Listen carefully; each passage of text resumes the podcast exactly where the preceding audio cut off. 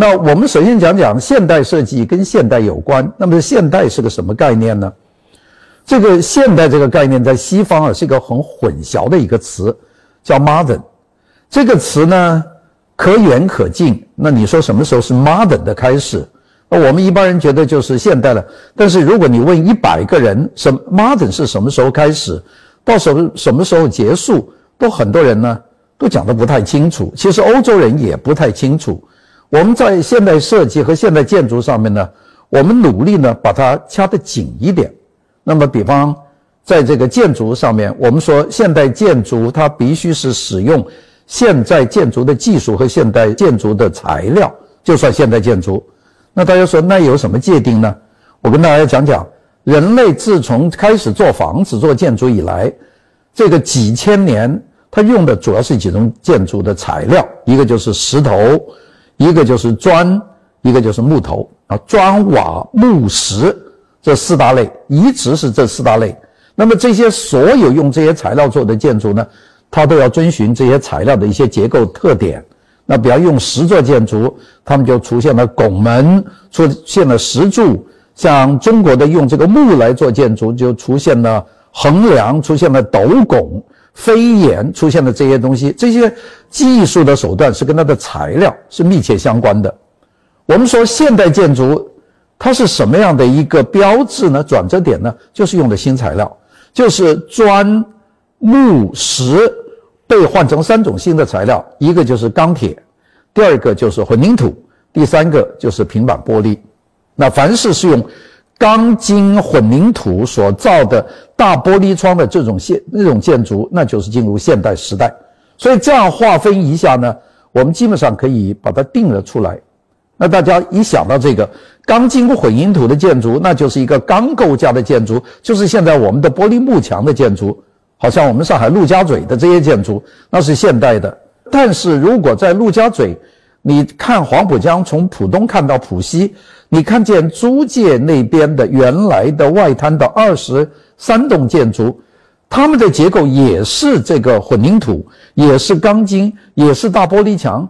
那岂不是说那一边的建筑也是现代建筑吗？所以这里呢就有一个混淆的地方。其实我告诉大家，黄浦江两岸的建筑都是现代建筑，没有传统建筑，就包括黄浦江的。那个外滩的建筑都是现代的，因为它的结构和它的材料都是现代的。那这里就产生一个问题了，形式问题。建筑的形式问题啊，是我们人类用了一百年才解决的问题。那我们现在做房子很简单，把地基打上去，用钢筋拉上来，再用水泥混凝土浇筑，一层一层的拉上去，我们可以做几百公尺高的房子。这个建筑做完了以后，就是一个玻璃盒子。对不对呀？未必，因为呢，我们人类在十九世纪有了这样的材料，有了钢筋混凝土的框架结构，我们有了以后，我们对未来的建筑的形象是什么？我们是不清楚的，我们并不知道未来的建筑是玻璃盒子啊。所以呢，当时的人在建筑的外面又用石把它挂了起来，就装饰成一个古典建筑。这个运动。差不多有一百年，这个叫新古典主义 （New Classic），这就是 Pre-Modern，现代以前的一个重要运动。所以从结构来讲，这些建筑呢是现代建筑，但它的形式来讲呢是古典建筑。好了，新古典为什么叫 New Classic？我们可能 New Classic 以前的运动，我们知道是巴洛克，巴洛克再往前推是文艺复兴，文艺复兴往前推是歌德，歌德往前推是这个。呃，罗曼式，罗曼式再往前推才到罗马，这个当中隔了大概接近有八百年的时间，是中世纪，然后又有两百多年文艺复兴，隔了一千年。那为什么现在又叫一个 New Classic，叫新古典呢？那就是在形式上面，到了十九世纪，很多人开始很依恋这个罗马时期的古典的作品，也就是古希腊、古罗马，所以呢，就把那一部分的建筑的形式。用在十九世纪的建筑，那我们今天给大家看几个典型的例子啊，比方说我们现在看到的就是这个美国的国会山 （Capitol Hill）。这个国会山这个建筑是十九世纪晚叶建的建筑，但是这个建筑给人的感觉呢，它就是一个罗马的一个圆顶的神庙，跟那个万神庙的顶是一样的。两边呢这个翼、这个走廊这些安排呢，事实上跟罗马时期差不多，跟文艺复兴也有关系。所以呢，它是混杂了这个古典的符号来用的。为什么他们要用古典符号呢？第一个，他们觉得古典的审美是十全十美，是没问题的，一定是好。所以呢，我们有很多很多的建筑都做成这个样子。我们外滩的这些建筑基本上都是这个，不是新的文艺复兴的呃方式，就是新的哥特方式，或者新的罗马方式，或者新的希腊方式，或者是混杂方式。我们把它叫做折中主义。那这个呢，就新古典。这是现代主义的运动到来以前的建筑的最后的一个运动。大家说，哎，我们读你的书《现代建筑史》或者是《现代设计史》，里面还讲的很多。哎，这里有一阵有一些运动呢，大家觉得非常困扰，就是在这个现代主义这个材料技术轰轰烈烈的来的时候，有些人对于这个方向不认同。机械化、大批量生产做出来的古罗马的、古希腊方式的大建筑、大英博物馆、汇丰银行的大楼，大家觉得不满意，所以出现了一些希望恢复到自然、手工、个人创造探索的这个方向。这个其中一个很重要，就是阿努沃，就是新艺术运动。那我们今天看的这张图，就新艺术运动的一个非常重要的一个作品啊，这个就是安东尼奥·高第。这个西班牙的一个非常重要的设计师高迪所做的这个建筑，这个建筑呢，大家知道叫卡萨巴特罗啊，卡萨巴特罗。它还有一个更加过分的一个建筑叫卡萨米拉。当然呢，它最重要的建筑啊，今年刚刚完工。这个建筑呢叫呃萨格拉达法米亚，叫做圣家族教堂。这个教堂啊，在一九。二六年做到现在，做到现在做了一百年啊，终于完工了。这个呢，就是一种探索式的一个一个成功的例子了。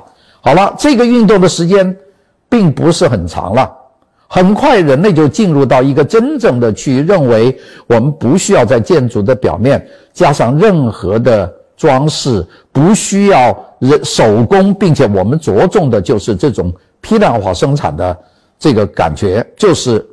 很诚实的设计，钢筋混凝土这个框架结构，然后呢，简单的玻璃幕墙，并且呢，这个室内呢用柱子顶了，完里面完全是空的。我们在这里看到有两个建筑，这是很典型例子。左边这个一九二五年的沃尔特格罗比乌斯所设计的这个包豪斯校舍，在德绍，在东德。这个建筑呢是世界上的第一个设计学院，并且是世界上第一个把所有功能放在一体的一个建筑。宿舍、食堂、工作室、教室、教员的这个管理的地方，全在一个楼里面，是都在一个综合体里面。这是第一次，以前都分开的。右边这个建筑是个极端的建筑，这个是米斯凡德洛的，叫博纳，这个德呃这个世界博览会的德国馆。这个建筑呢？简单到简直是一眼就可以看透，当中就是十几几条柱子顶了一个平的屋顶，里面甚至室内设计都没有很明显的内容，就是有一面墙靠着一边，然后呢大家在里面走一个圈。这个建筑简单到这么一个地步，所以大家说这就是极简主义的开端。那么像这类似的人呢，世界上。有四个啊，前前面讲到了第一个沃尔特格罗比乌斯做这个一九二五年的德绍包豪斯，第二个就是米斯凡德洛在一九二九年做了这个巴塞罗那世界博览会的德国馆。那么第三个就是我们现在看看见的这个左面的这个，这个呢就是勒科布西耶他设计的一个住宅，叫做 Villa s a v a 叫萨瓦住宅。这个住宅现在还做，我们呢就没有给大家看照片，给大家看了一张模型。为什么给大家看模型呢？其实最主要呢就是这个模型可以看得到这个建筑的结构。这个建筑呢出现了我们说现代建筑的六个基本的元素。那第一个它是功能的啊，它是没有装饰的，呃，它基本上是反装饰的，我们叫 anti-decoration No decoration，这个是完全没有装饰的。第三个就是它是钢筋混凝土的啊，全部是用钢筋混凝土新材料做的大玻璃窗。它的另外一个特点呢，非常特别，建筑重视的不是建筑的体量，而是建筑的它的空间。这个按照英文来说呢，原来的建筑重视是 mass 有多重，它有多大的堆头吧。我们中国人说，他说我们现在建筑的考虑是 volume，是这个空间。所以这个建筑其实不大，你看它第一层楼几条柱子，下面是空的，但是你在视觉上感觉那就是一个室内的空间。还有屋顶，屋顶的部分呢，其实也是一个空间。这种空间的建构是一个特别的，这种用空间建构，用柱子把屋顶抬起来，这样就产生了建筑的第五个特点。这第五个特点呢，就是建筑不是传统的五个面，而是六个面。什么叫五个面呢？五个面就是顶一个面，四面墙就四个面，加起来就是五个面。那么现在呢，用柱子抬起来，多了一个底部，所以现在所有的建筑都有底层，也就是六个面。这是科布西耶所提出来的，他并且提出来呢，这种建筑是可以批量标准化的生产的。讲这个话的时候是一九二几年，他当时刚刚从一个艺术家来做建筑，现在呢，不幸言中，他。所梦想的建筑，现在全球都是了啊。右边的这个建筑呢，要晚一些。我们前面讲的三个都是二十年代的。右面这个建筑呢，叫 Seagram Building，叫西格莱姆大厦。这个是在纽约。这个建筑呢，是米斯凡德洛到了美国以后他做的。这个建筑呢，是世界上的第一个全部玻璃幕墙的高层的商业的楼宇。这个建筑简单到简直是无以复加。我们说，我们提出这个建筑设计里面的极简主义 （minimalism），这个呢就是其中最重要的一个代表作。这个是他和另外一个建筑师叫 Philip Johnson 两个人合作的，这个就变成了我们说当代呃现代建筑的一个里程碑式的建筑 ——Seagram 大厦。好了，我们给大家看了这些以后呢，再看几个更加极端的例子。左边这个叫做 Edith Farnsworth Building。这个叫做范斯沃斯住宅，也是米斯凡德罗设计的。那个为什么叫范斯沃斯住宅呢？就是因为这个住宅的拥有者呢是一个心脏病的一个外科的女医生，的名字呢叫 Geddes Farnsworth。所以米斯呢跟他住一个住宅，前提呢就说你不能干预，我爱怎么做就怎么做。结果就做成了一个玻璃盒子，全白颜色的，连窗帘都不让它关，做装。所以这个这个就是到极简主义达到了极端的地步，最后呢已经影响到这个消费者的利益了。这个建筑呢，告诉大家有个故事，就是 Geddes Farnsworth 到法院去告了他一状，说这个我没法住。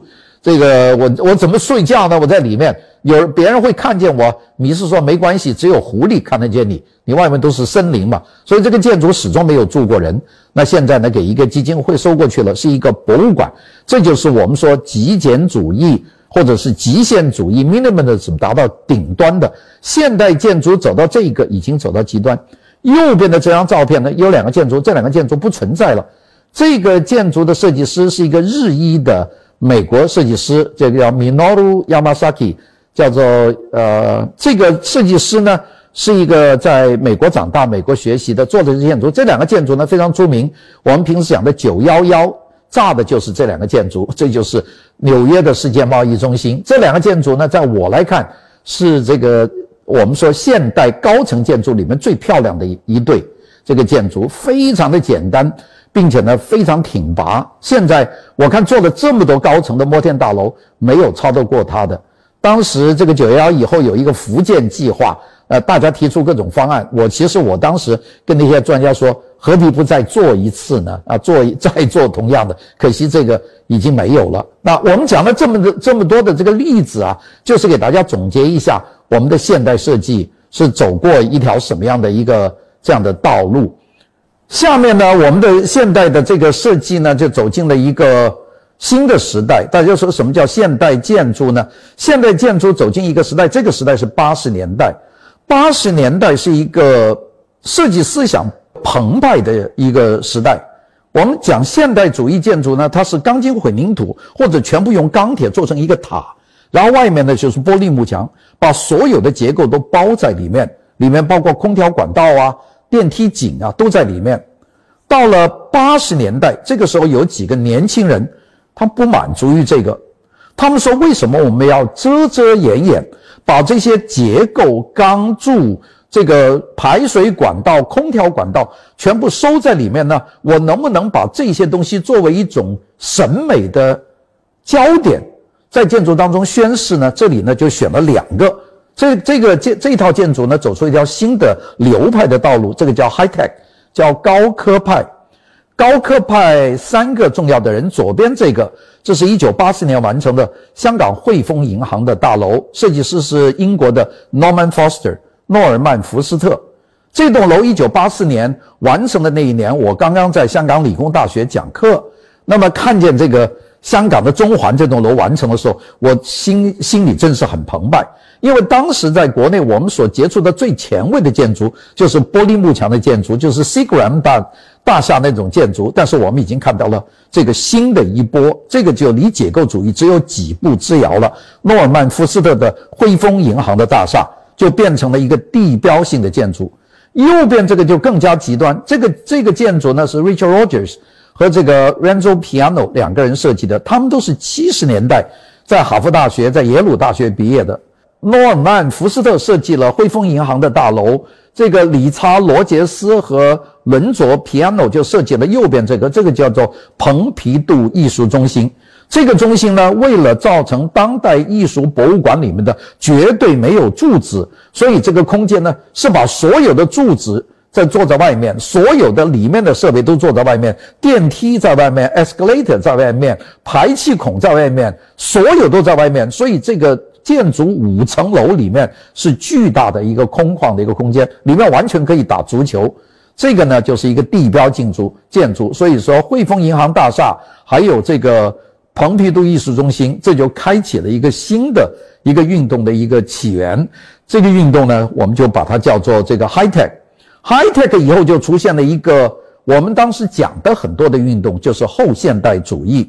后现代主义它的最大的特点呢，就是开始反对所有的现代主义。我们知道，现代主义在第二次世界大战以后啊，被 Philip Johnson 给了一个名字，就把它叫做 International Style，叫做国际主义风。那么国际主义风呢，就是黑白两色，没有装饰。绝对不用历史符号，就是这个原则。结果呢，到这个时候出现了一批人，这些人呢就开始调侃。六十年代末、七十年代初，有很多新的力量，跟嬉皮士运动有关，跟反对美国越南战争有关，跟马丁路德金的民权运动有关。在设计界出现一些人，那就开始挑战米斯凡诺凡德洛的金科玉律，less is more，少则多。所以呢，左边的这个建筑的设计师叫做 Robert Venturi，罗伯特·温丘利，他就在他的毕业论文里面就写了一一一句话，说 “less is a bore”，少就是烦。为了不烦，他就做了这间房子。这间房子呢是给他妈妈做的，这个所以这个就叫做 Venturi House，温丘利房子。这个房子还在，很小一个房子，我去看过。但这栋房子呢，有很多人去顶礼膜拜，因为它是世界上的第一座后现代的建筑。这个里面出现了很多东西，第一个就是这个罗马三墙回到了古典，但是罗马三墙下面没柱子，就是用罗马的符号来开玩笑，这就是后现代主义的第一个特点，用古典的符号，但是是开玩笑的去用它，并且大家看见它中间开了一条口，罗马三墙不开口的，它开了这条口，这条口开了呢，没有什么道别的道理，就是为了好玩。就开了一条口。我们再看右边的这个建筑，这个建筑干脆的就把建筑的中间把罗马的柱子这个完全把它变成一个建筑的结构。这些其实都是一种戏谑，一种玩笑，用游戏啊的方式去对待现代建筑。这些建筑呢，使得这个现代建筑从包豪斯时期一直到七十年代遭到第一次挑战。这个运动非常的庞大，叫做后现代主义运动。英文叫做 postmodern，这个呢就是我们今天讲讲我们的运动往后就走到什么时候？后现代主义出现了很多奇奇怪怪的建筑，我们在这里呢给大家看几个。那么这些我就不细讲了。右边这个建筑大家恐怕都很清楚，这个是 Michael Graves 麦克格里夫斯设计的迪士尼电影公司的总部，那个大家都觉得很。很恶搞，因为那有七个小矮人，大家看见那个梁柱啊，是七个小矮人，完全是一个开玩笑，并且颜色非常的丰富。因为现代主义不许用颜色，现代主义就是白的、黑的、灰的。结果这些人呢，不但有颜色，并且开玩笑，罗马三墙随便用，就做出了一些非常奇怪的建筑。所以左边、右边的这两个建筑呢，其实都代表了后现代主义一种开玩笑、一种戏谑、一种玩世不恭、挑战这个现代主义的这个统治的这么一个历程。